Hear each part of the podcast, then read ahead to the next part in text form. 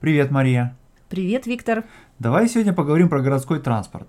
Что ты можешь рассказать про городской транспорт? Ну, много чего там, я не знаю, ну... Слушай, пока ты думаешь, э, давай я тебе расскажу про то, как мы с друзьями ездили в Париж и как мы там ездили на метро зайцем. Ух ты, ездить зайцем – это серьезное искусство. Да, особенно в Париже. Дело в том, что, ну, там, естественно, стоят турникеты на входе в метро, но разве может быть турникет препятствием для человека, который впервые попал в Париж в 22 года? Это несерьезно. Но проблема в том, что сразу же за турникетами там еще такие дверцы, которые открываются в тот момент, когда ты бросаешь там жетон, например, да, поднимается турникет, открывается дверца. Значит, там, как и, скажем, в Москве, бросаешь жетон. Да. И там что, два препятствия? Да, два препятствия. То есть есть турникет, и сразу же за ним там такие дверцы. И вот ты бросаешь жетон, турникет раздвигается, дверца открывается. И вот мы приспособились так, что вот мы видим, что человек бросил жетон, проходит, да, в этот момент дверца открывается, он проходит, мы держим рукой эти дверцы, чтобы они не закрывались, в этот момент перепрыгиваем через турникет, и первый перепрыгнувший продолжает держать дверцы, чтобы, значит, все остальные перепрыгнули, и дальше проходим в метро. Такой студенческий вариант. Студенческий, да, потому что нам, э, это, мы были студентами, денег не было, едва скопили на авиабилет, э, ели а, в основном все то, что привезли с собой э, в рюкзаках, жили в хостеле, но получили море удовольствия от э, встречи с Парижем. Слушай, ну я не думаю, что я могла бы решиться вообще вот в Париже так себя вести. Ничего себе вы вытворяли. Но, может быть, именно в Париже ты бы и решила. Ты знаешь, интересная у тебя история. У меня есть грустная история. У меня был случай, когда я ждала троллейбус очень долго на остановке зимой, такая нудная, скучная обстановка, очень нудное ожидание. И я замерзла. И троллейбус пришел, когда собралась очень большая толпа. Понятно было, что следующий троллейбус, наверное, будет не скоро. И совершенно я расслабилась и вообще забыла, ну, правила негласные поведения в толпе, тем более, когда вот городской транспорт набит битком.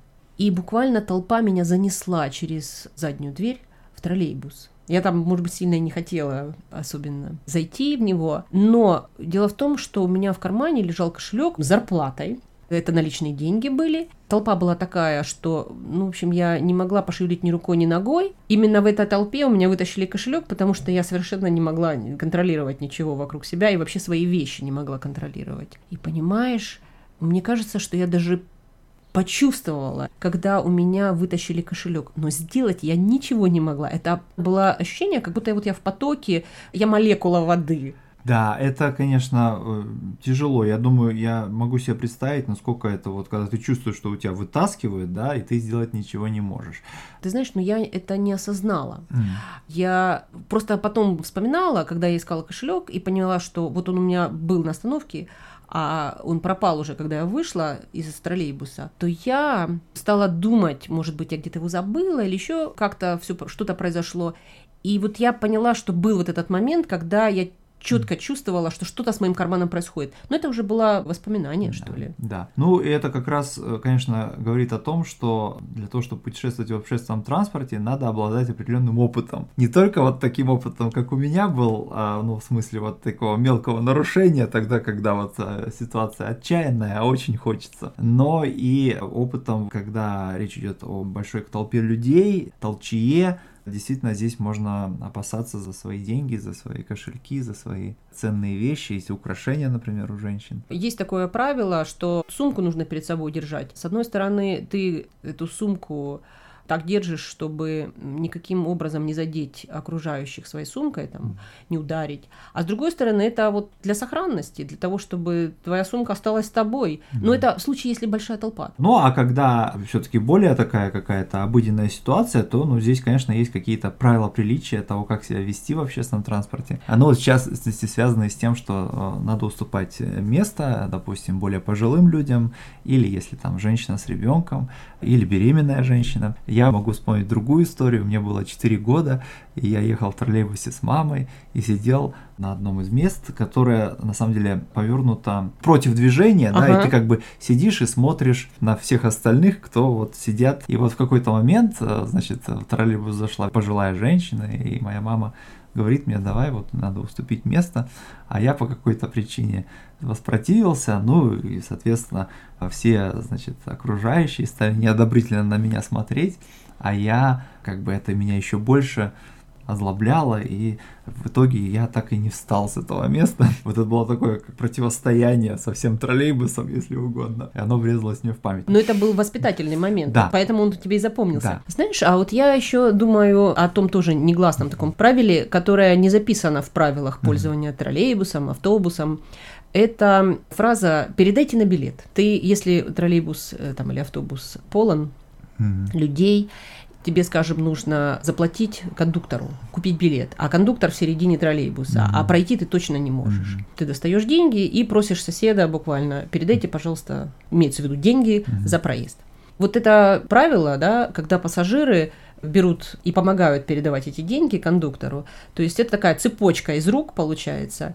Потом возвращают билет, который кондуктор тебе продал. И такая происходит продажа через 5, 6, 7 человек. Особенно если это с площадки задней, Задний, да, да, передают вперед, вперед, вперед далеко, а потом назад, назад, назад. Да. Ну или в маршрутке, если так и ездят.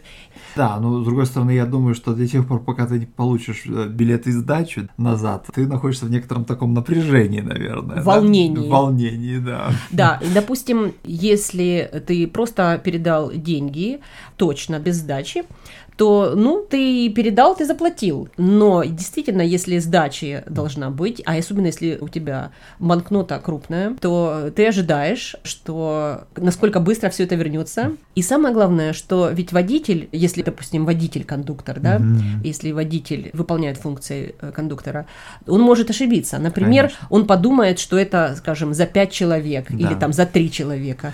И потом приходится выяснять, а сдачу, пожалуйста, передайте, mm-hmm. а там там со 100 рублей два билета, а где сдача? Да. И вот эти фразы постоянно слышишь в автобусе. Но я бы сказал, что это особенно характерно для маршруток, да, потому что в маршрутках водитель маршрутных такси выполняет функции также и кондуктора или билетера. Ну, тут гораздо проще, когда ты билетик свой угу. передаешь закомпостировать к да. компостеру. Да. И чтобы тот, кто стоит рядом с компостером, закомпостировал его и обратно тебе вернул. Да, этот момент волнения, в тот момент, когда ты отпускаешь свои деньги, деньги или свой билетик. Ну, деньги, конечно, волнительнее. Конечно, конечно. Ну что ж, э, будем надеяться, что нам не придется много волноваться в общественном транспорте. Будем надеяться, что когда мы будем ездить на городском транспорте, он будет не так уж полон, да? Да. Что да. будет много и, свободного места. И будут только приятные сюрпризы. Нет, давай без сюрпризов.